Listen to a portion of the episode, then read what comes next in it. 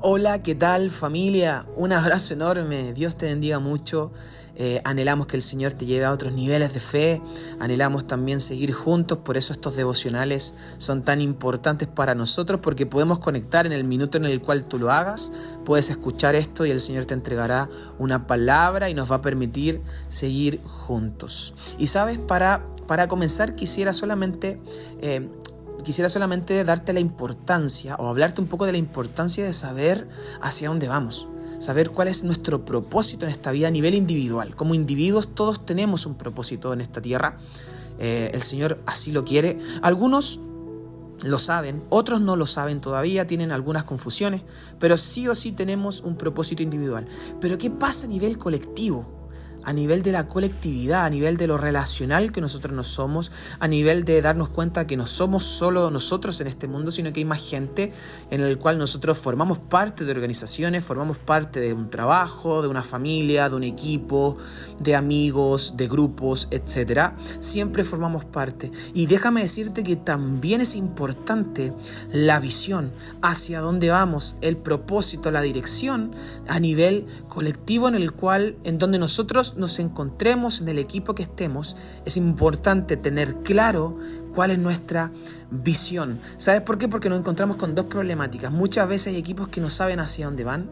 Esa es una de las problemáticas. Y la segunda problemática es que hay muchas veces eh, en equipos que hay más de una visión. Y donde hay más de una visión, déjame decirte que hay división. Entonces nos encontramos con estas dos confusiones estas dos situaciones confusas que no nos permiten ver hacia dónde vamos, cuál es el propósito, la dirección en la cual nosotros como colectividad, como equipo, nos debemos dirigir. Y sabes, quiero que leamos juntos Filipenses. El apóstol Pablo escribe esta carta desde la cárcel y se la escribe a la iglesia en Filipo y le dice esto, Filipenses 2, verso 1 y 2. ¿Hay algún estímulo en pertenecer a Cristo? ¿Existe algún consuelo en su amor? ¿Tenemos en conjunto alguna comunión en el Espíritu? ¿Tienen ustedes un corazón tierno y compasivo? Y el 2 dice, entonces háganme verdaderamente feliz, poniéndose de acuerdo de todo corazón entre ustedes, amándose unos a otros y trabajando juntos con un mismo pensamiento y un mismo propósito. Es importante, querida familia, querido amigo, que sepamos cuál es nuestro propósito colectivo, que sepamos cuál es nuestra visión. ¿Y cuál es nuestra visión hoy día en Casa Familia Renuevo, esta hermosa familia? Nuestra visión dice que somos una familia que ama, alcanza y transforma su entorno con el poder del Espíritu Santo y el mensaje de esperanza en Jesucristo.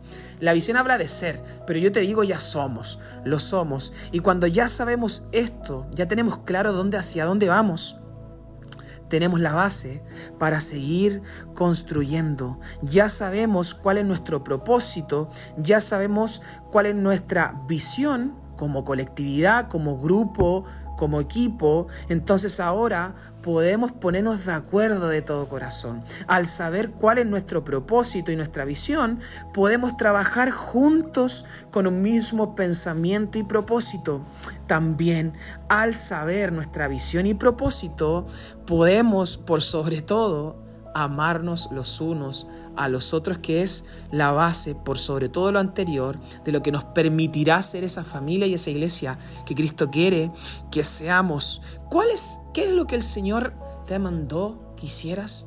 Amarás al Señor tu Dios con todo tu corazón, con toda tu alma y con toda tu mente y fuerza, habla en otras versiones. Y el segundo dice, amarás a tu prójimo como a ti mismo. Cuando sabes lo que el Señor te manda, hacia dónde vas, qué es lo que debes hacer, cuál es tu propósito inicial, ya puedes comenzar a construir y puedes seguir avanzando. Sí, saquémosle esa sonrisa a Jesús como hubiese hecho Filipo al hacer lo que el Pablo le decía que hicieran en un mismo sentir.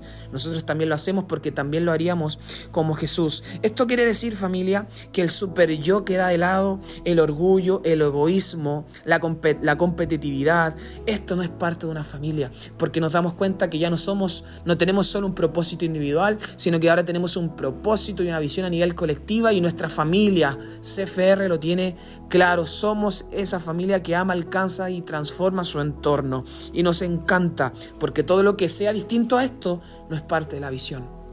y quizás no quiere ser parte tampoco de la familia. Y me gusta mucho esto porque al tener claro esta visión hacia dónde vamos, lo que Jesús quiere que seamos, lo que Pablo le dice a Filipos, nosotros podemos empezar a responder las preguntas que le hacía Pablo en el verso número uno. Considerando esto, en diferentes situaciones podemos ir respondiéndola. ¿Hay algún estímulo en, pertenecer perdón, a Cristo en medio de la desmotivación?